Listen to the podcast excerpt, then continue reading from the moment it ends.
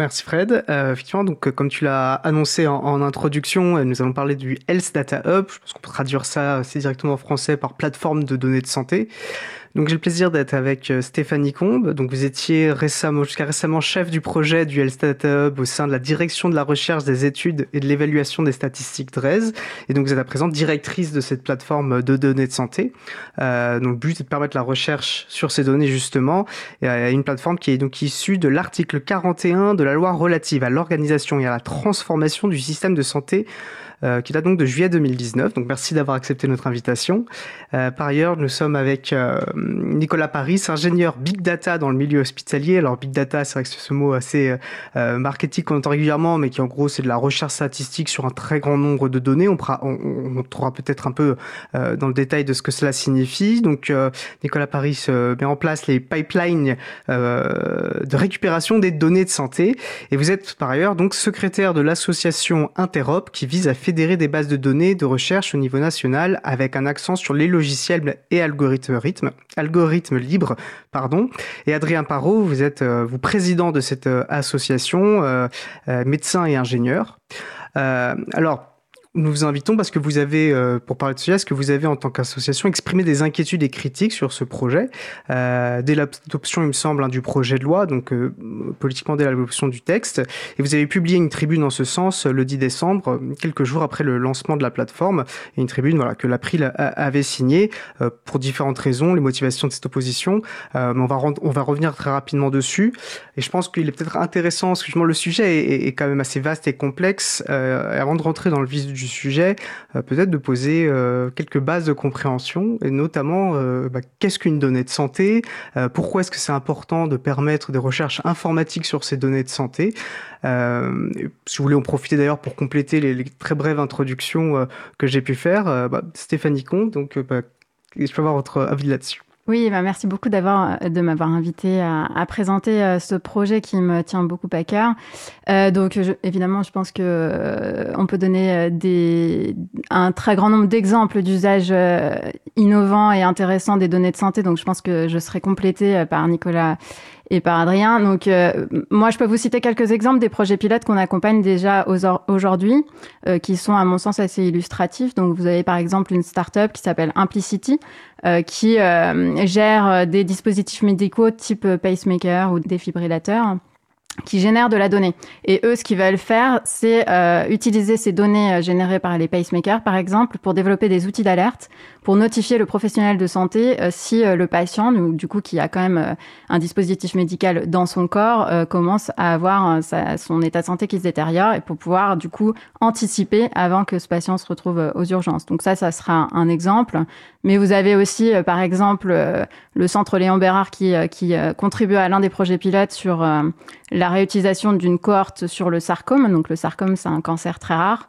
Et comme il est très rare, on n'a pas assez de patients pour faire des essais cliniques. Donc on ne sait pas très bien évaluer euh, l'efficacité des traitements. Et donc là, ce qui sera intéressant de faire, c'est enrichir la cohorte qui suit du coup euh, ces patients avec d'autres sources de données, par exemple les données de l'assurance maladie, qui vont permettre de construire des parcours de soins avec toutes les consommations de médicaments ou euh, d'actes médicaux tout au long de la vie de ces patients-là.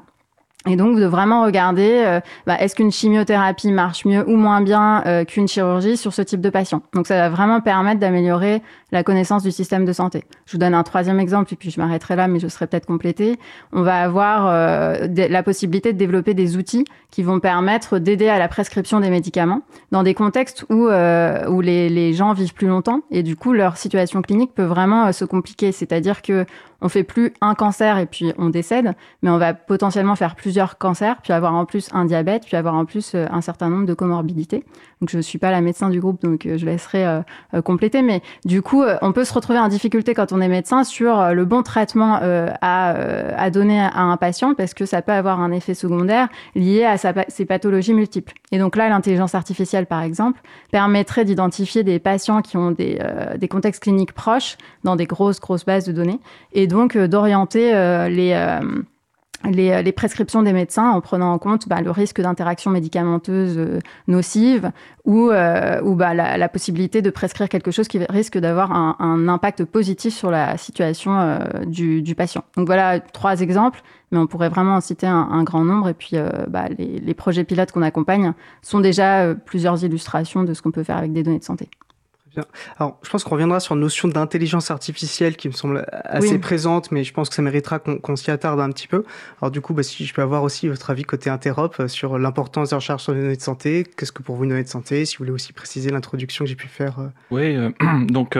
Qu'est-ce qu'une donnée de santé? J'aime bien distinguer les données du phénome, du génome et de l'exposome. Donc le, le, le phénome, c'est euh, tout ce qui va euh, être apparent, les symptômes. Et donc euh, dans ce, dans ce registre, on va trouver les données d'imagerie qui finalement représentent l'intérieur de notre corps. On va aussi avoir les diagnostics qui sont faits par les, par les médecins et tous les rapports textuels, par exemple sur euh, des comptes rendus qui peuvent être aussi des comptes rendus euh, psychiatriques euh, qui sont faits sur les patients, mais en réanimation ou dans les urgences, on, a tout un tas de, de, notes qui sont en texte libre. On va avoir aussi les données de moniteurs temps réel sur les, les ECG, les électroencéphalogrammes. Donc ça, c'est des données de nature très différente. Euh, les données génomiques, eh ben, ça va être voilà les, les bases euh, azotées qu'on va euh, analyser euh, sur des pipelines de bioinformatique pour caractériser des, des, maladies via les, les, les, gènes et donc cette empreinte très personnelle que, que, que chacun a. Et puis alors l'exposome, c'est finalement dans quel contexte on, est? Est-ce que par exemple on est soumis à des feux de forêt depuis des mois? Est-ce que ça, ça a une implication euh, sur le déclenchement de certaines maladies? Ou alors si on vit en ville avec un, taux de pollution. Euh, aujourd'hui, il y a de plus en plus de capteurs euh, qui permettent euh, de finalement récupérer des données qui peuvent devenir d'intérêt de santé. ensuite, donc, si je peux recruter. Donc le phénome, c'est plus les données qui vont nous concerner notre intégrité physique nous-mêmes et l'exposome, le contexte dans lequel on va évoluer, mais qui vont avoir un impact sur notre santé. Voilà, c'est une façon de distinguer ces, ces, types de données. et alors, sur les cas d'usage euh, pour exploiter euh, ces données, je pense qu'il y a effectivement euh, des cas d'usage en, en IA très avancés qui, qui peuvent être utiles. Mais intelligence artificielle. Voilà, en, voilà dans l'apprentissage machine, en tout cas. En, je pense tout de suite à finalement la fluidification des échanges entre les médecins. Aujourd'hui, les médecins de ville euh, ont pas souvent accès à ce qui se passe dans les hôpitaux. Donc là, il y a, des choses à faire sur ces données, euh, des choses innovantes euh, pour que les patients puissent récupérer leurs informations, éviter d'avoir plusieurs fois répéter les mêmes choses aux différents praticiens. Je pense qu'il y a énormément de choses à faire. Euh, qui peuvent utiliser euh, des mécanismes euh, pragmatiques et en, en, exploitant les données. Et évidemment, il y a des choses plus avancées en IA, ne serait-ce que pour exploiter les textes, dans lesquels on aimerait récupérer euh, les noms des médicaments euh, pour enrichir les, données qui seront ensuite analysées par des statisticiens. donc ça, c'est des cas d'usage très basiques, mais qui ne sont pas du tout mis en œuvre en production ou de manière très marginale aujourd'hui dans, les, centres hospitaliers à ma connaissance. D'accord. On voit déjà, en tout cas, on ressent l'intérêt et, et, la pertinence de faire, de faire ces recherches. Avant qu'on avance, est-ce que vous vouliez compléter, Adrien? Je pense qu'on a un bon tour du sujet, mais je voulais juste euh, dire qu'en fait les données, l'exploitation des données euh, en santé, c'est pas quelque chose de récent finalement, et que après ça dépend comment du coup on définit l'intelligence artificielle, mais euh, mais en tout cas le, le pouvoir, enfin l'importance des données en médecine, c'est une idée qui date des années 80 avec l'évidence-based medicine, qui est du coup la médecine fondée sur les preuves, et donc c'est pas une idée nouvelle de dire que on pense que les données vont soigner mieux les patients, c'est même ce que l'on fait depuis 40 ans maintenant au moins.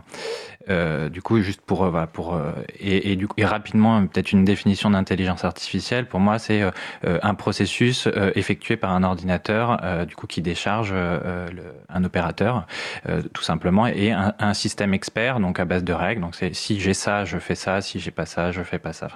Une, une, une, une, série, une recette de cuisine, en fait, c'est ça peut être défini comme de l'intelligence artificielle. Et donc, à ce titre-là, en fait, en médecine, on le fait aussi depuis des années maintenant. Ce qui change, c'est le volume des données et le big data, la plateforme big data que vous mentionnez. Donc c'est ça et pouvoir rendre ce, gros volume de données intelligible et en faire quelque chose. Très bien. Euh, vous m'offrez justement une transition euh, à la question qui, me venait ensuite. Parce qu'en préparant l'émission, j'ai quand même essayé de, m'informer un peu. Et, donc, je vois qu'avant, nous avions un, Institut national des données de santé, un système national des données de santé. Donc, ça, c'était le contexte actuel. Ils font, pourquoi est-ce qu'il finalement, est-ce qu'il a fallu le changer? Quelle est la raison d'être? Donc, on a eu un projet de loi pour amener autre chose. Euh, quelle était cette situation actuelle? Pourquoi Qu'est-ce qui fonctionnait mal, entre guillemets Et qu'est-ce qu'il a, pourquoi il a fallu évoluer, euh, Stéphanie Combe? Alors nous, ce qu'on a voulu porter euh, pour, euh, comme évolution par rapport à une situation qui, qui avait déjà marqué un gros progrès, hein, puisque la loi de 2016, avec la création du système national des données de santé dans la loi de modernisation du système de santé, c'était déjà un vrai pas en avant par rapport à l'existant. Alors euh, c'est pas forcément sur la prise de conscience sur l'utilisation des données où, euh, où, je rejoins ce qui vient d'être dit et que ça n'est pas spécialement nouveau, mais c'est plutôt sur les difficultés à accéder aux données en France même pour euh, des euh, projets de recherche. Et, euh, donc, les demandes administratives, les procédures administratives pouvaient prendre des années. Pour faire un appareillement, il fallait un décret en Conseil d'État. Donc, un appareillement, c'est un rapprochement entre deux bases. Et, par rapport à ça, bah, on n'était pas dans des délais qui sont acceptables aujourd'hui pour l'innovation. Euh, L'Institut national des données de santé, il faisait déjà une première, euh, une première chose, c'est accompagner les demandeurs et donc leur aider à comprendre euh, dans quel contexte euh, ils se trouvaient, comment ça marchait une demande d'autorisation auprès de la CNIL, quels étaient les documents à fournir, euh, qu'est-ce que c'est que l'intérêt public, comment se fait l'information aux patients. Donc c'était déjà un vrai service administratif euh, qui, euh, pour ce que j'en ai entendu dire, était vraiment apprécié. Mais ça s'arrêtait là. Je précise juste que la CNIL, c'est la Commission nationale d'informatique liberté qui s'occupe justement d'appliquer, de, de, gérer la bonne application du règlement général des données personnelles maintenant. Voilà. Donc... Exactement, et c'est la seule qui est habilitée à autoriser un traitement sur les données personnelles et notamment de santé. Euh, et donc, euh, donc l'Institut national des données de santé qui a été repris hein, dans le, le Health Data Hub. Donc, euh, les, les anciens entre guillemets employés de l'INDS sont aujourd'hui euh, mes collègues et je travaille tous les jours avec eux. Euh, on a souhaité élargir ces missions pour aller un petit peu plus loin dans l'accompagnement des utilisateurs et notamment on a voulu rendre cette entité capable de traiter elle-même les données pour pouvoir prendre à sa charge tout ce qui est chaînage de données, préparation des extractions, etc. quand c'était souhaitable et notamment tous les chaînages des données avec les données de l'assurance maladie. Donc les données de l'assurance maladie, comme euh, je le disais précédemment, elles ont cet intérêt majeur euh, d'offrir une vision, un parcours de soins euh, sur l'ensemble de la population française, puisqu'on a euh, la chance en France d'avoir un système centralisé et donc d'avoir une base de recherche qui porte sur 66 millions de Français, avec toutes les consommations d'actes médicaux et de médicaments. Donc elle est aussi jugée comme étant très imparfaite, puisque elle manque d'informations purement médicales. Il n'y a pas les comptes rendus médicaux qui ont été évoqués tout à l'heure, les, les, images ou les résultats d'analyse biologique. Mais si vous prenez par exemple un registre très précis où vous allez avoir des informations très fines sur une chirurgie, euh, souvent, ce que le, le, clinicien va vouloir derrière, c'est savoir s'il y a eu des effets secondaires, des complications. Donc, il va essayer d'appeler ses patients six mois plus tard. Et euh, moi, ce qu'il me disait, c'est que euh, il y avait la moitié des patients qui n'arrivaient pas à joindre. Donc, ils ne savent pas s'ils sont décédés, s'il y a une complication, ou s'ils ont simplement déménagé ou changé de numéro. Avec le chaînage avec les données de l'assurance maladie, en un, un, traitement relativement simple, bon, évidemment, c'est toujours un peu compliqué parce que les données n'ont pas été collectées à des fins de recherche, vous pouvez voir si la personne a eu une complication, une réhospitalisation, etc. Donc avec le SDATAB, on a voulu permettre ça plus facilement, donc euh, le chaînage avec ces données et les traitements, et aussi euh, accompagner mieux les, les, les, utilisateurs dans toutes les démarches administratives, avec notamment un travail avec les autres bases de données euh, qui existent, parce que je parle beaucoup des données de l'assurance maladie, mais il y a évidemment les bases hospitalières dont on va, j'imagine, beaucoup parler, mais il y a aussi des cohortes de recherche, des registres en tout genre, avec à chaque fois des gouvernances spécifiques, des règles d'accès spécifiques. Ça manque de transparence, ça manque d'uniformisation. Donc avec le Data on a aussi envie d'aller vers quelque chose de plus clarifié, transparent, et que pour des gens qui portent un projet d'intérêt public, ce soit plus clair de savoir avec quelles données ils peuvent faire quoi, à quel moment, quelles sont les étapes, etc. Avant de passer à part vous avez plusieurs fois évoqué chaînage de données. Je pense que vous avez un peu expliqué ce que c'était, mais c'est peut-être le, le, redire, parce que je pense que j'ai l'impression que c'est une oui, notion importante. Euh, pour moi, c'est une des notions les plus importantes, parce qu'on sait faire des choses aujourd'hui sur des jeux de données, des bases de données qui sont euh, homogènes. Par exemple, on sait faire des choses très intéressantes sur des images. On sait détecter, euh, par exemple, des tumeurs sur des mammographies. On va savoir détecter des irrégularités sur des données de signaux.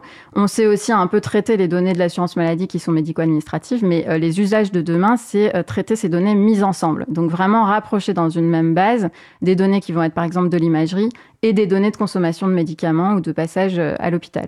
Ça va permettre aux gens de voir à la fois le résultat ou, par exemple l'évolution d'une tumeur sur une mammographie et euh, les informations relatives au passage à l'hôpital de ces patients. Alors qu'aujourd'hui, les données sont cloisonnées, elles sont traitées de manière un petit peu euh, distincte les unes avec euh, les autres parce qu'on est peu capable de les mettre euh, ensemble au même endroit, à part dans certaines initiatives comme euh, les entrepôts de données hospitaliers pour ceux qui sont les plus avancés, et, et, le Health Data Hub qui vise à faire ça de manière plus massive encore au niveau national.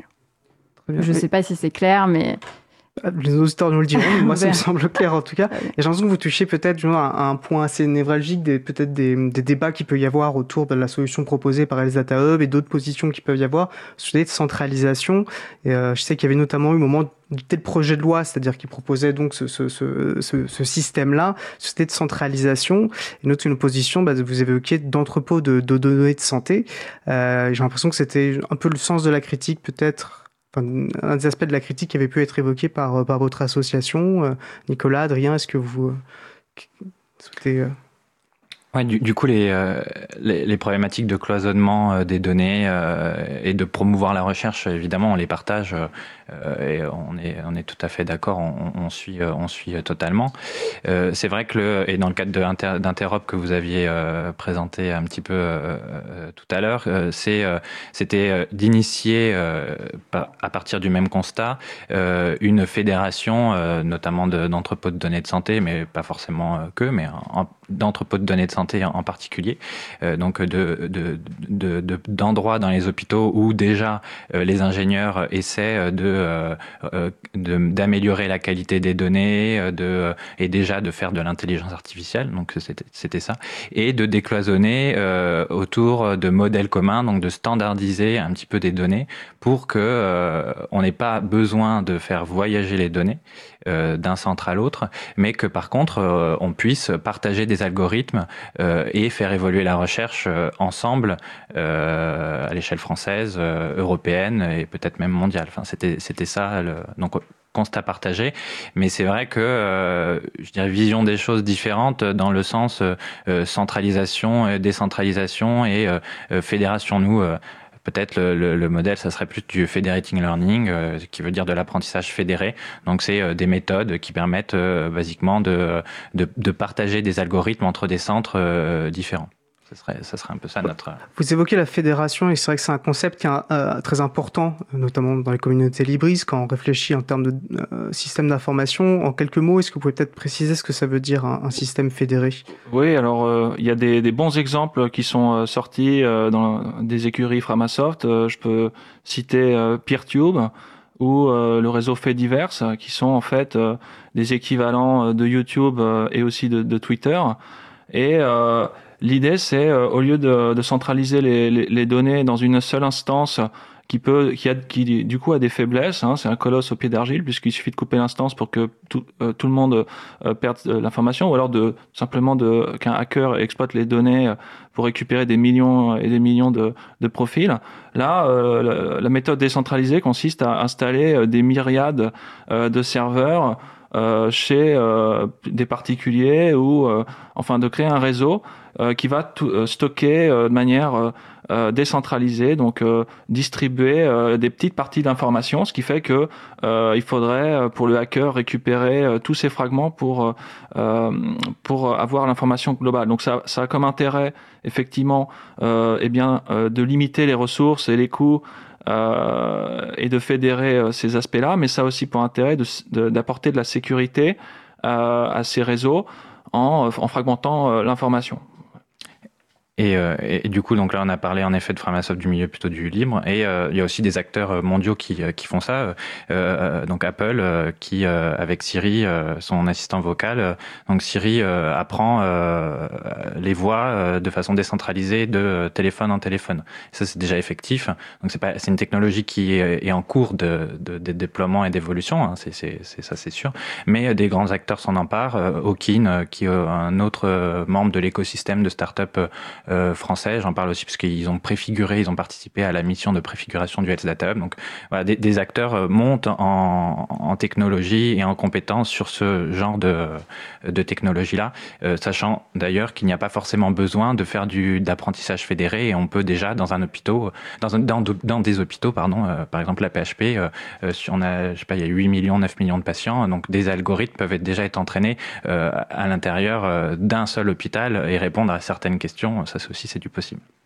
Là, peut-être avant de repasser la parole à Stéphanie Combe pour. Euh, oui, ce que, ce que, je voulais ajouter, c'est que donc Framasoft a, été un, modèle pour cette pour la création de cette, cette association. le constat, c'est qu'à l'international, il y a pas mal d'initiatives de démarrage en fait de projets tels que le hub euh, où, euh, donc, par exemple, aux États-Unis, il y a un des réseaux euh, énormes d'hôpitaux qui se fédèrent avec une approche plutôt bottom-up. Donc depuis les centres vers, vers des, des réseaux. en Allemagne, il y a un projet qui a démarré il y a 4-5 ans maintenant, qui a aussi cette volonté d'exploiter les données. Et ça, c'est un premier point. Et il, il s'avère que les hôpitaux ont tous des data centers. Donc historiquement, il y a euh, les hôpitaux ont besoin d'exploiter de la donnée. Ça fait 20 ans qu'ils ont des outils euh, et qui récoltent euh, des données et on, a l'obligation de les garder pour certains cas jusqu'à 40 ans d'historique. Donc en fait, on a déjà tout le mécanisme à, à, disposition et j'ajouterais que tous les outils en fait big data ou data science donc euh, c'est-à-dire euh, bah, tout ce qui va être Python pour faire du machine learning euh, et que tout le monde utilise sont open source avec des licences libres et tous les outils de plateforme euh, big data euh, qui sont issus en fait euh, bah, des expérimentations et dans les banques, dans les réseaux sociaux, sont mis à disposition et, et, nous sont accessibles.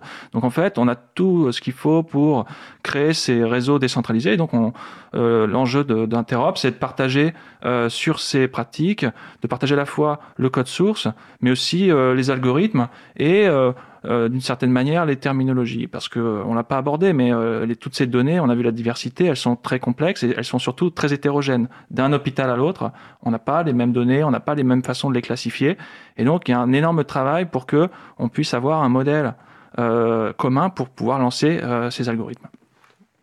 Vous souhaitez réagir Stéphanie Oui, bah, je pense que je suis là pour ça. Euh, donc moi, euh, déjà, euh, enfin, j'ai pas de philosophie. Hein, enfin, je, je, je défends pas une position plus qu'une autre. Le fait qu'on mette en place cette plateforme de partage des données de santé n'est pas incompatible, et ça, c'est quelque chose qu'on a, sur lequel on a insisté à chaque fois qu'on a eu l'occasion d'en parler, avec les entrepôts de données de santé hospitaliers qui se mettent en place et qui existent déjà. Enfin, moi, je ne vais pas interdire euh, de, quel droit euh, j'interdirais à d'autres de monter euh, leur plateforme.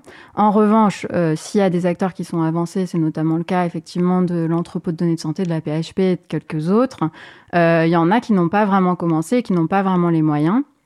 Donc euh, effectivement, on a des, des, logiciels avec des licences libres, mais les ingénieurs, ils sont pas si faciles à recruter. Euh, souvent, il y a des problématiques de plafond d'emploi, euh, donc ça veut dire qu'il n'y a pas de poste ouvert dans ce type d'établissement pour ces profils-là. Enfin, moi, je viens du, de l'administration des ministères, donc je connais bien ces difficultés.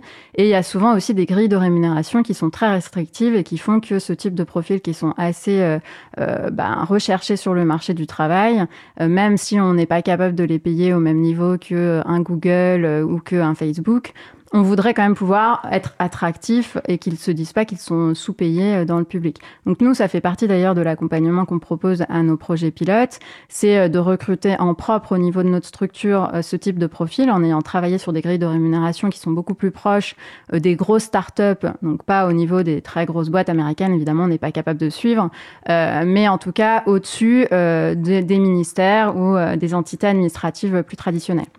Donc nous, on se propose de les recruter chez nous et de les mettre à disposition de nos partenaires pour essayer déjà de dépasser euh, ce frein-là. Après, sur la partie euh, fédération ou entrepôt, euh, il faut bien voir que nous, notre périmètre d'action est bien au-delà des seules données hospitalières. On s'intéresse aux données de l'assurance maladie qui aujourd'hui étaient euh, et sont d'ailleurs encore aujourd'hui inaccessibles pour les usages innovants type data science. Donc peut-être qu'on a effectivement les outils type R, Python disponibles, mais aujourd'hui, on ne peut pas travailler sur ces données-là avec ces outils-là. Donc c'est un vrai frein à l'innovation. Et moi, quand j'étais au ministère, on a a dû monter un serveur spécifique pour pouvoir installer ces logiciels pour que les data scientists puissent travailler sur ces données avec ces logiciels-là. Et il y a à peu près deux ou trois équipes en France aujourd'hui euh, alors que ces données-là, c'est quand même un asset considérable qui pourrait vraiment faire avancer la recherche dans de multiples domaines, qui peuvent euh, développer ce type d'usage. Donc pour moi, ça, c'est un vrai problème. Et après, on a d'autres sources de données, donc les registres qui sont euh, dans les agences sanitaires, par exemple, avec qui on échange beaucoup, donc Santé publique France, l'agence de biomédecine, etc., qui ne sont aujourd'hui sous-utilisés et qui on ne peut pas forcément traiter avec des usages innovants. Après, il y a le cas particulier des hospitaliers, qui, à mon avis, est complexe, parce qu'effectivement, un registre ou une cohorte de recherche, c'est assez clairement défini. Par contre, un, entrepôt de données de santé hospitalier, ça va vraiment dépendre de euh, là où l'accent a été mis au niveau de l'initiative. Donc, est-ce qu'on a plutôt euh, commencé à travailler sur les comptes rendus médicaux?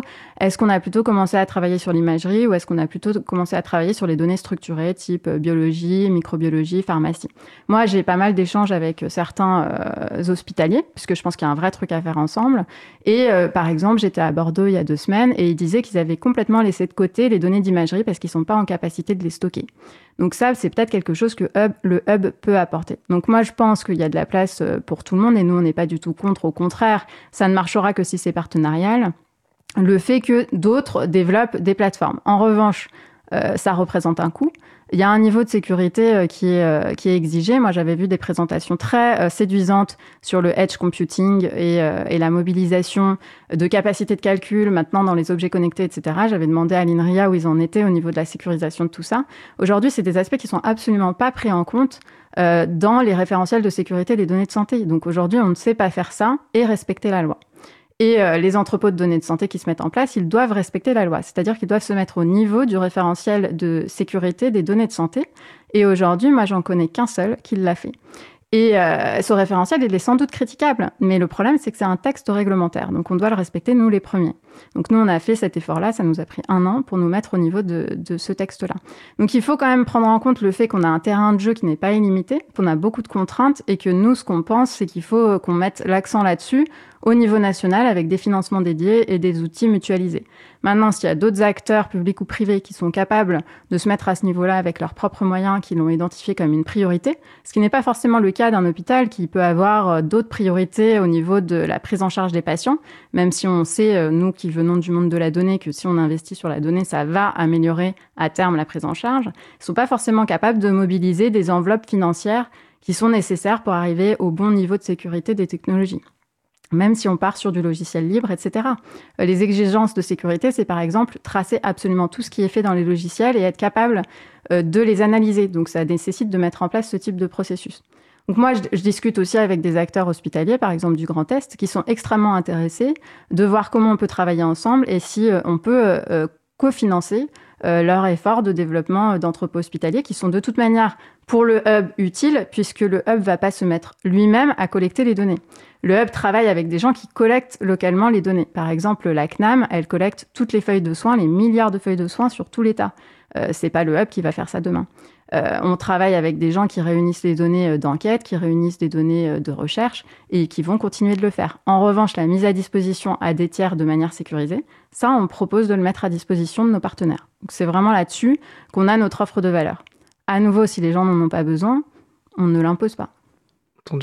On va peut-être faire une pause musicale si vous souhaitez réagir peut-être rapidement. Puis après cette pause, on, peut-être qu'on regardera les considérations plus techniques de comment justement fonctionne le Hub. Cause commune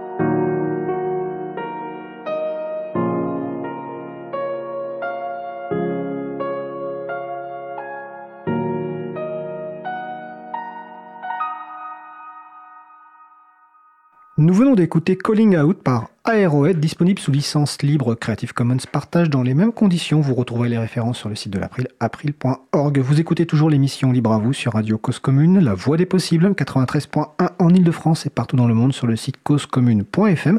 Nous allons poursuivre la discussion autour de la plateforme d'exploitation des données de santé Health Data Hub avec nos invités. Je repasse la parole à Étienne Gonu. Merci Fred. Donc je suis toujours avec euh, Stéphanie Combe, directrice du euh, Health Data Hub, et Adrien Parot et Nicolas Paris, qui sont euh, respectivement président et secrétaire de l'association Interop et à qui je vais redonner la parole.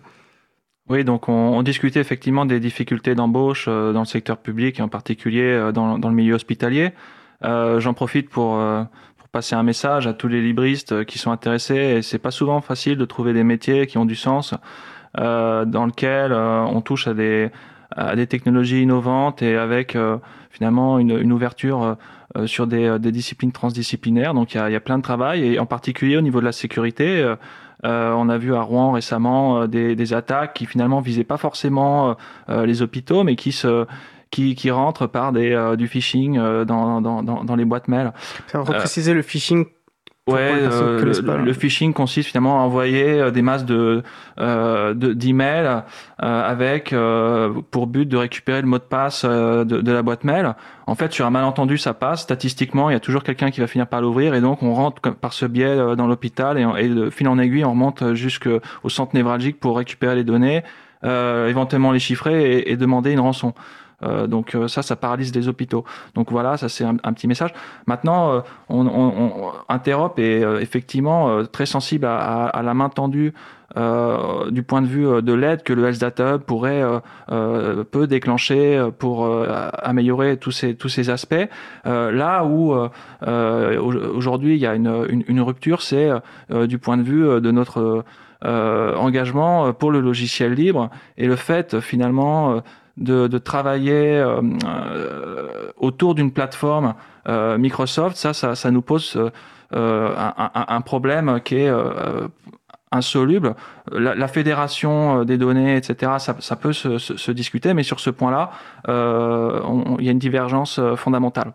on va peut-être préciser, euh, ou, ou c'était qu'on voulait faire, mais effectivement, y a, et c'était euh, au centre des critiques qu'on peut être formulées à l'encontre du Health Data Hub, c'est que bah, dans la construction du, du, projet et de la plateforme, c'est euh, la solution euh, Microsoft Azure, donc leur cloud, donc les serveurs euh, dans les nuages, comme, comme on dit, qui a été retenu. C'est donc sur Microsoft Azure que seront hébergées euh, les données de santé, euh, donc euh, des patients et patientes françaises, euh, Microsoft Azure comme boîte américaine, qui vont être soumis euh, au Cloud Act. Donc c'est un, une loi américaine qui donne euh, aux autorités américaines théoriquement accès aux données personnelles stockées sur des entreprises, enfin sur les serveurs d'entreprises américaines, où que soit situé ce serveur.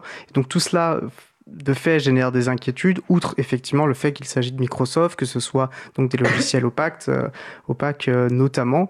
Euh, Est-ce que ça c'est une critique, j'imagine que vous l'avez entendu, et comment, qu'est-ce que que vous en faites de Oui, alors euh, bah, c'est toujours pareil. Pour nous, il y a, y, y a, un jeu euh, sous contrainte, avec de multiples contraintes, et on essaye de, de s'en sortir euh, au mieux euh, dans le contexte. Donc, euh, effectivement, quand nous, on a, on a jugé important de mettre en place une plateforme avec des fonctionnalités à l'état de l'art pour permettre du coup des usages innovants type big data, data science, on en a un petit peu parlé, euh, d'échaînage de données, euh, donc sur le plan informatique, euh, aller bien au-delà de ce que l'assurance maladie euh, propose euh, aujourd'hui en la matière, euh, qui d'ailleurs n'est pas non plus du logiciel libre, puisqu'on est sur Oracle avec le logiciel SaaS. Hein. Mais bon, dans tous les cas, ça ne permet pas de développer des usages vraiment innovants et de tirer parti de ces masses de données.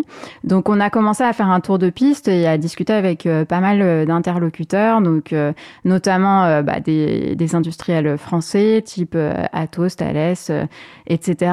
Et, euh, on est arrivé assez rapidement à la conclusion que aucun d'entre eux, en tout cas à l'époque, donc ça nous amène tout début 2019, n'était compatible avec la certification hébergement des données de santé qu'on avait jugé nécessaire pour notre projet, même si elle n'est pas obligatoire, contrairement au référentiel de sécurité du système national des données de santé que j'ai déjà évoqué et qui s'applique.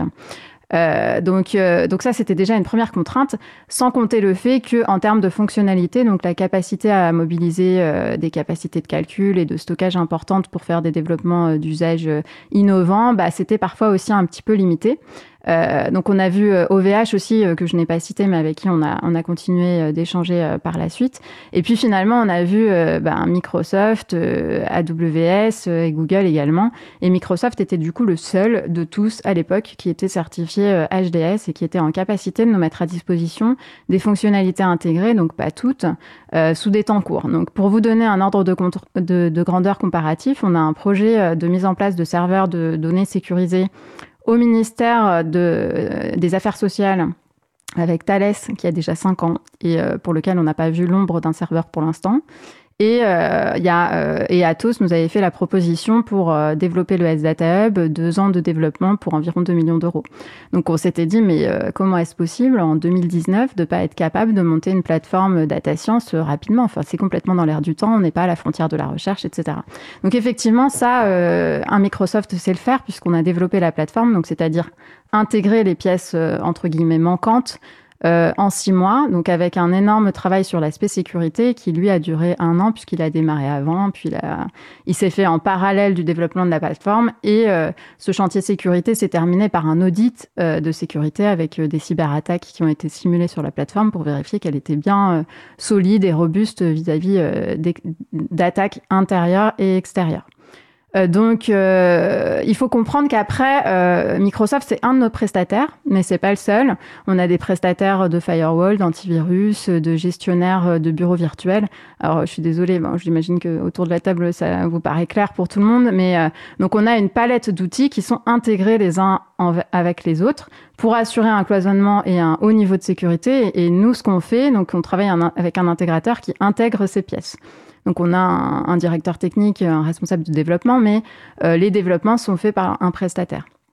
Donc euh, Microsoft évidemment a été mis en avant, mais quelque part c'est un, une de nos briques euh, techniques. Et, on en a plein d'autres qui sont intégrées les unes avec les autres. Et puis surtout, la plateforme, elle est opérée par des agents du Health Data Hub. Donc ça, je le précise parce que autour de la table, c'est évident, mais pour les personnes qui nous écoutent, c'est pas forcément clair. On n'a pas confié l'opération d'une plateforme à Microsoft on utilise un outil technologique de Microsoft, mais c'est nous qui avons les administrateurs des données. C'est les administrateurs qui vont préparer les données, les extractions, les mettre à disposition des tiers. Ce seront des gens employés du Health Data Hub qui auront des rôles très cloisonnés, afin d'éviter aussi qu'on ait une faille qui vienne de l'intérieur, parce que ça, c'est tout à fait possible.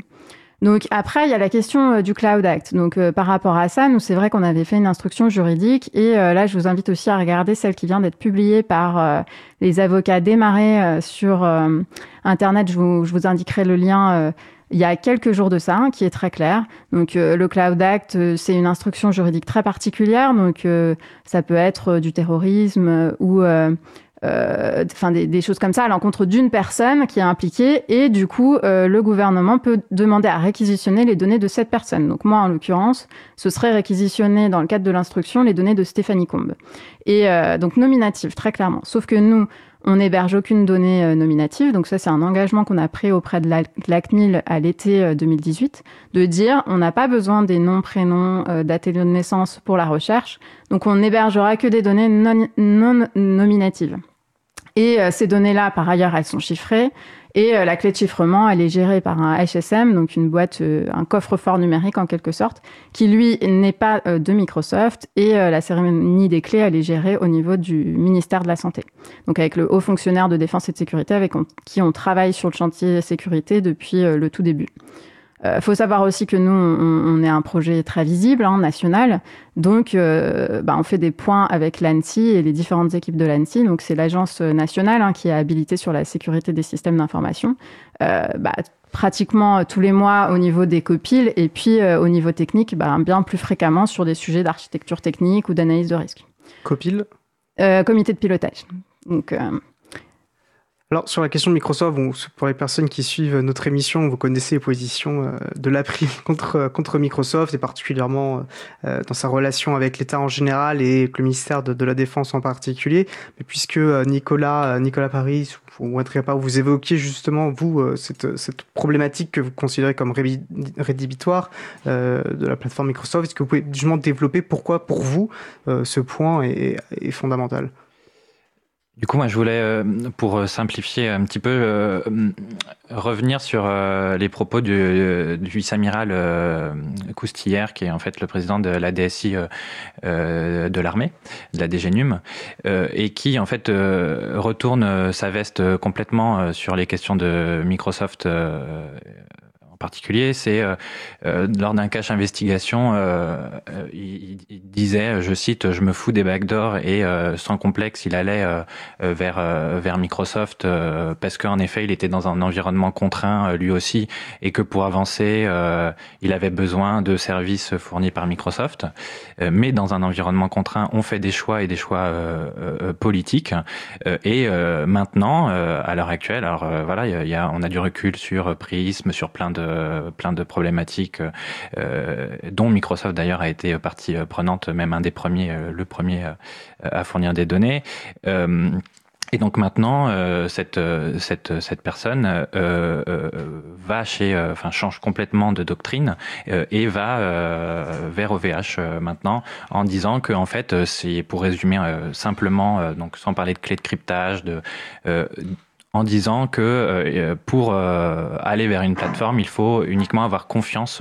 La, la, la valeur principale, c'est la confiance. Est-ce qu'on a confiance euh, dans notre hébergeur de données de santé Est-ce qu'on a confiance dans Microsoft Est-ce qu'on a confiance Est-ce que les intérêts de, des États-Unis sont ceux de la France Et en fait, voilà, ça résume, ça résume finalement simplement le débat et il faut répondre à cette question-là. Est-ce qu'on a confiance en ça Et juste pour préciser sur les données pseudonymisées, donc en effet, il n'y a pas les identifiants euh, euh, dans, le, dans le SNDS euh, historique et, ni dans le SNDS euh, élargi maintenant à l'ensemble des données des, citoyens français.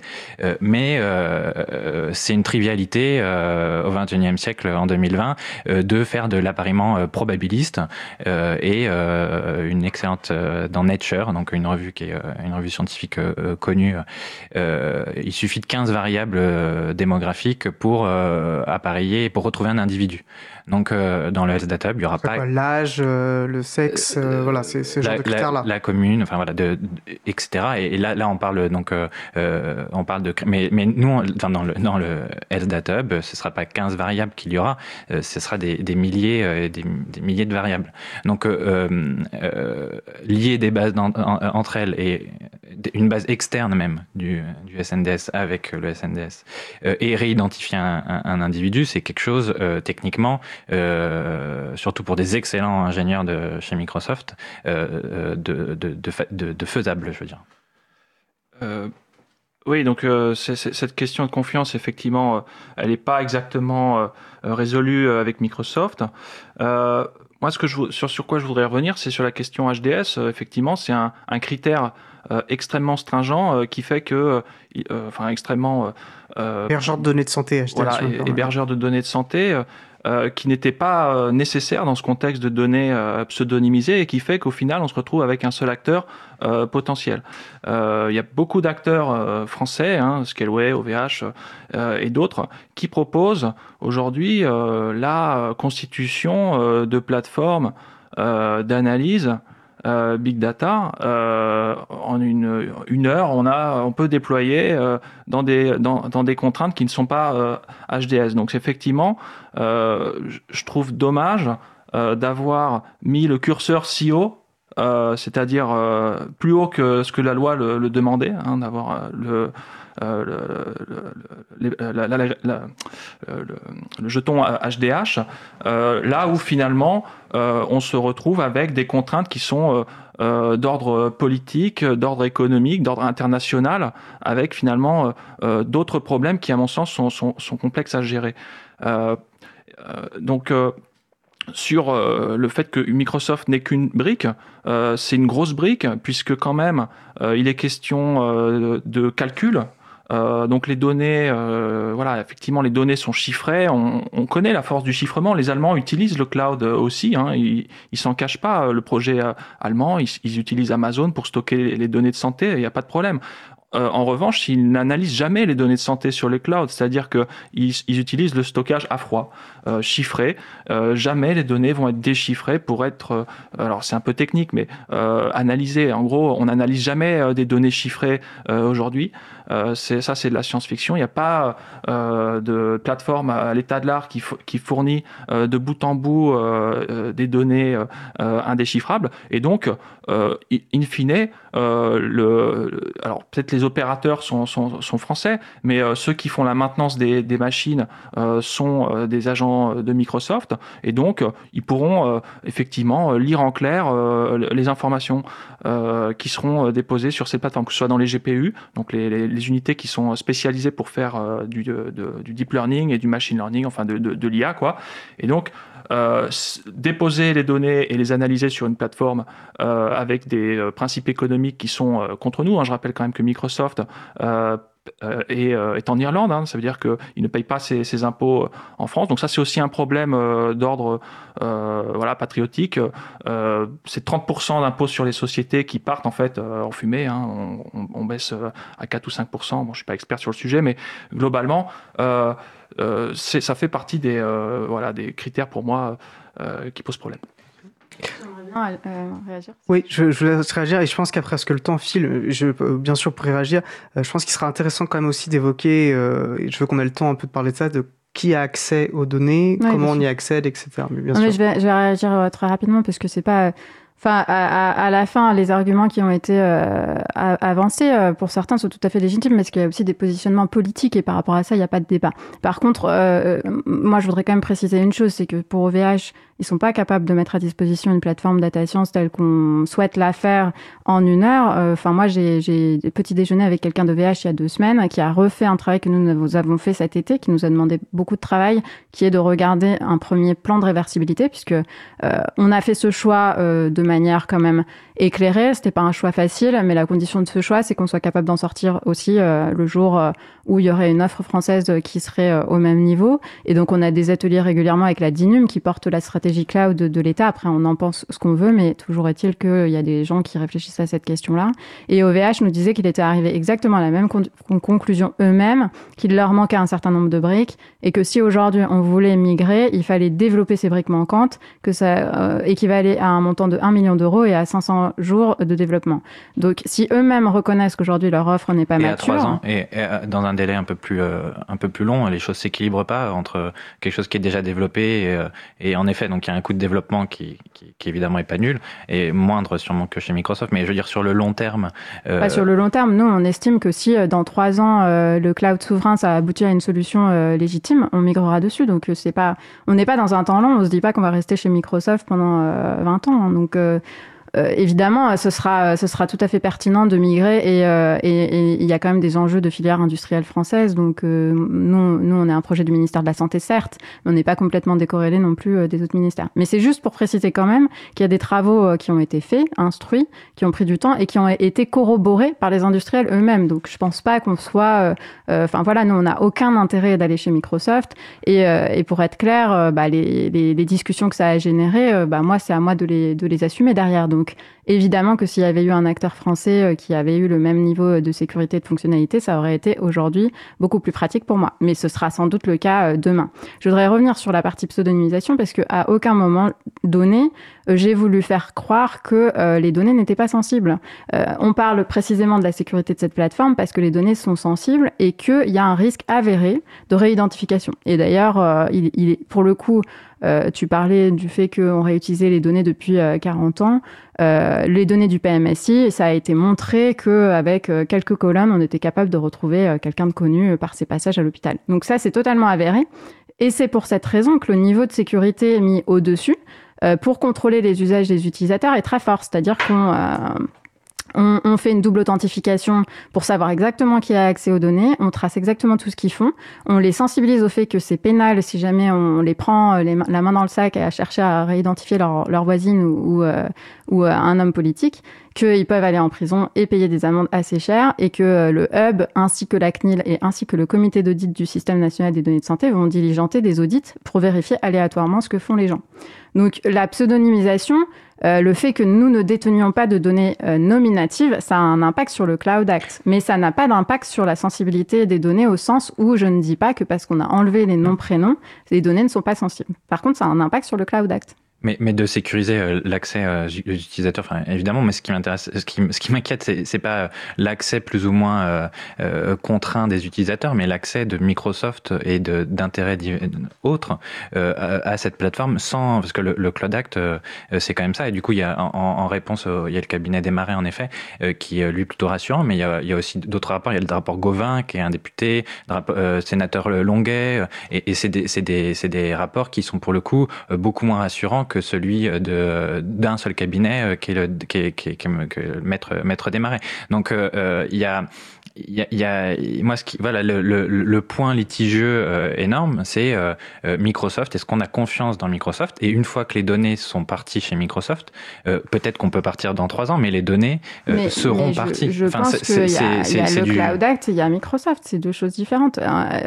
toi toi tu fais référence au fait que si le gouvernement demande à Microsoft de livrer des données sur ma personne dans le cadre du Cloud Act parce que j'ai été je suis, un, je suis prise dans une instruction judiciaire moi, je réponds que face à ce cas de figure-là, euh, le Cloud Act ne s'applique pas. C'est-à-dire que Microsoft ne pourra pas répondre au gouvernement. Ils diront, moi, je ne sais pas qui est Stéphanie Combe dans les données. Et ils peuvent pas faire un traitement pour reconstruire la donnée. Ça, ça n'est pas ce que dit le Cloud Act. Et c'est très clair, d'ailleurs, quand on le lit. Euh, moi, quand le sujet, euh, on a instruit, euh, j'ai lu le texte euh, moi-même, on a instruit juridiquement avec des juristes et les, différents avocats avec qui on a discuté ont, on, on, on, corroboré ce point de vue.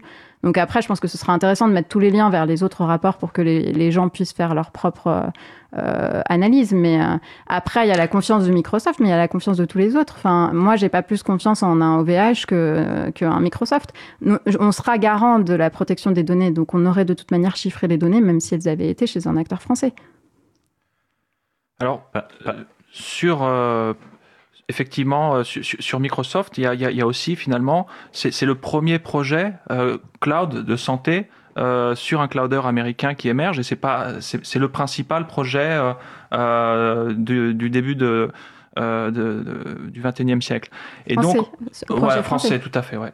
Et, et donc, l'impact que ça peut avoir, c'est de décomplexer tous les acteurs qui iront tous comme un seul homme sur ces plateformes qui, effectivement, sont plus abordables pour plein de raisons, hein, euh, du fait qu'elles ne payent pas moins d'impôts et euh, qu'elles ont une force euh, de financière euh, beaucoup plus forte qu'en France, mais aussi les startups qui ont un intérêt à démarrer rapidement. Et alors, quand, on, quand tous les, les systèmes français auront suivi en fait cette façon de faire, puisque après tout ils sont hébergeurs de données de santé, pourquoi pas ne pas y aller? Eh bien, euh, il peut y avoir, comme on l'a vu euh, au niveau de l'armement, euh, des injonctions euh, des États-Unis euh, politiques. On l'a vu sur le Rafale où euh, ils ont refusé finalement de vendre certaines pièces qui allaient contre leur politique internationale. On peut, tout à fait imaginer que des pressions soient faites, et là, non pas sur l'armée, mais sur la santé des citoyens français. On se met dans une situation en fait de dépendance euh, internationale, là où euh, d'attendre effectivement qu'OVH euh, se renforce sur certains aspects, euh, d'attendre que les données soient prêtes et interopérables, euh, ne serait-ce qu'un an ou deux ans, ça me paraît finalement quelque chose de, bah de, de plutôt sain, plutôt que de se, retrouver dans une situation euh, d'embrasser en fait euh, un système euh, qui nous a à plusieurs fois fait défaut. 2000, 2007, Prism, les Microsoft ont été les premiers à livrer leurs données et là, contre toute loi et contre toute attente. Aussi pour rebondir, euh, le, les, les, directions des services juridiques des hôpitaux ont aussi été saisies euh, parce que certains hôpitaux, euh, enfin beaucoup d'hôpitaux utilisent Microsoft et que Microsoft migre tous ses services dans le cloud progressivement. Et, et l'avis de certains hôpitaux et de certaines directions des affaires juridiques, c'est que qu'il y a clairement un risque et qu'en fait les, ça va être jurisprudence quoi, que que qu'on qu va aller au procès, qu'il y aura un procès et que c'est là où on saura si Cloud Act RGPD qui gagnera. Ça c'est pour des logiciels de prise en charge ou de, prise de rendez-vous. Donc, c'est des données nominatives. Si il y a tous les mails, euh, les choses comme ça, c'est des données nominatives. Donc là, le Cloud Act pourrait s'appliquer. Mais par ailleurs, il ne s'applique pas qu'aux entreprises américaines. Il s'applique à toutes les entreprises qui ont une activité économique sur le sol américain. Ça fait quand même beaucoup de monde. Mhm. Ah, ça, ça, me peine de, devoir mettre un terme à un échange qui, qui, qui est très intéressant. Euh, et on mettra effectivement, on pourra, on pourra communiquer les liens pour, pour, pour que les personnes puissent continuer le débat. Donc c'est, oui, pardon, c'était pas pour les données de santé, nous c'était pour les mails. Euh, que, mais, mais où, où en fait c'est pas, c'est, même pas des données, de, euh, c'est pas des données de santé. Là, c'était pas dans le cadre d'un système d'information. C'était simplement les mails des praticiens. Et même pour ça, on, on, mais, mais c'est pas simplement, c'est bien pire parce que c'est des données nominatives. Donc le Cloud Act rentre dans le, Oui, mais... Pas de patient. Donc c'est, ça rentre pas dans la, donnée de santé euh, non pseudonymisée, euh, identifiant non, mais ça rentre dans le périmètre du Cloud Act. On voit qu'il y a des, des, des échanges euh, forcément, euh, que ce soit la, la charnière du technique, du juridique, il y a des impacts géopolitiques importants, et on voit l'importance aussi de la question. Alors nous, c'est vrai qu'à l'April, nous, on milite aussi justement pour que ces questions soient dès le début, en fait, hein, des choix politiques qui sont construits, notamment lorsqu'on va approcher sur, on parle dans les notions d'innovation, etc., c'est d'intégrer directement. Donc nous, euh, ce qu'on a préconise, hein, ce qu'on avait discuté en, début d'émission sur la nécessité des systèmes fédérés, justement, qui peuvent peut-être limiter aussi je pense qu'on sur cette centralité d'une base de données, c'est ça qui peut poser problème. moi, j'aimerais bien réagir quand même parce que euh, je pense que c'est aussi un petit peu politique et, pour le coup, c'est une position que je défends très fermement depuis euh, mes premiers jours au ministère de la Santé sur le fait qu'on n'a pas tellement le temps d'attendre. Euh, moi, j'ai interagi aussi avec des médecins et avec des patients, et euh, j'ai pas l'impression que euh, on puisse se permettre de faire attendre alors qu'on a les données, on a les expertises, et que c'est une histoire d'outils. Euh, et donc après, on peut faire des choix, des choix à court terme qui seront différents à moyen terme. Mais si on prend la stratégie du cloud souverain qui est portée par l'État, bon bah, elle a trouvé ses racines en 2014 et on est en 2020 et aujourd'hui on n'a pas de solution satisfaisante. Et je, je, je moi, je ne, je ne pourrais pas porter comme par le fait qu'on doive attendre quand on voit euh, des scandales euh, sanitaires comme euh, le Mediator qui ont été quand même éclairés par le traitement de la donnée de santé. Donc on pourrait aller quand même beaucoup plus loin. Les autres pays n'attendent pas. On voit les premiers dispositifs médicaux intégrant l'intelligence artificielle, quoi qu'on puisse mettre derrière ce terme-là, qui sont certifiés par la FDA aux États-Unis depuis le printemps 2018. Et en France, on a un vrai enjeu à prendre ce virage-là maintenant parce que sinon on va passer à côté. Et il y a des réflexions très intéressantes intéressante sur l'éthique, parce qu'on euh, n'en a pas vraiment parlé explicitement, mais finalement tout ça, ça rentre un petit peu dans le champ de l'éthique, euh, sur le fait que si on n'arrive pas à développer ces euh, innovations numériques en santé en France, ces applications qu'on aura dans notre portable dans un an, dans deux ans, elles seront développées ailleurs, là où il n'y a pas de RGPD, là où il y a beaucoup moins de contraintes, et euh, les gens, si ça marche, ils les utiliseront. Parce que euh, moi, euh, mes parents, bah, qui suivent pas forcément tous les aspects très techniques, eux, ils utiliseront l'application qui marche dans leur téléphone sans savoir qu'elle a été développée sur des données qui n'ont rien à voir, de manière non éthique, de manière non sécurisée, que les données ont peut-être été volées, etc. Donc je pense qu'on a un enjeu, nous, de pas rater ce virage très important et d'être leader en la matière, un peu comme on est leader dans d'autres domaines qui sont très très stratégiques, comme le nucléaire, si vous me passez cette comparaison. Je vous laisse peut-être du coup euh, le mot de la fin. Euh, c'est des, des, arguments qu'on entend euh, aussi euh, dans le cadre la développement de la 5G, par exemple, euh, avec, avec Monsieur Breton qui, qui prenait l'ancien patron d'Atos et qui est maintenant à la Commission européenne. Et donc, pareil, avec des arguments de il faut, faut aller vite parce que sinon on sera en retard. Et la question, c'était de choisir un acteur européen ou de plutôt aller, c'était les Chinois, Huawei. Et, et, et, donc, là, la réponse de l'Europe sur ce domaine-là, c'est qu'il faut être souverain et autonome dans les technologies que l'on utilise, euh, surtout qu'il ne faut pas complexer. Euh, euh, y on a aussi des leaders, euh, WeThings, enfin, on, on, a aussi des leaders, des leaders dans les objets connectés qui sont FDA euh, et euh, marque HCE médicale. Donc il y a, y a, y a on, on n'est pas euh, en retard euh, sur tous les fronts euh, et les hôpitaux développent leur plateforme. Il y, a, quand même un écosystème qui, si on le reprend et l'embrasse et l'améliore, permet permet d'avancer. Mais la question et la question de l'autonomie pour et de la, souveraineté et de l'autonomie est vraiment au centre en fait du débat et c'est ce que l'armée, par exemple, a, compris et recentre. ça me semble ça me semble très important. Oui, euh, je dirais que attendre, c'est pas obligatoirement se, se, tourner les pouces.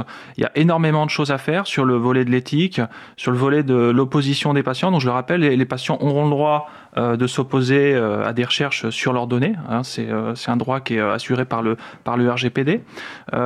et il y a aussi une quantité de choses à faire au niveau des... donc moi je parle pour les, pour les hôpitaux, mais un, un, entrepôt de données de santé, c'est entre 5 et 8 ans de, de mise en place. Donc euh, récupérer les données euh, dans, au niveau français, euh, c'est pas, euh, on n'est pas à six mois près, euh, voilà. Et, et, entre le moment d'avoir un algorithme qui sera appris sur cette plateforme, sur son téléphone et, et aujourd'hui, il va se passer un certain temps. Donc, je ne pense pas qu'il faille euh, euh, voilà, confondre vitesse et précipitation. Malheureusement, on s'arrête là. Mais en tout cas, un grand merci pour cet échange. Donc, Stéphanie Comte pour la Zata Hub, Adrien Parot et Nicolas Paris pour l'association Interop.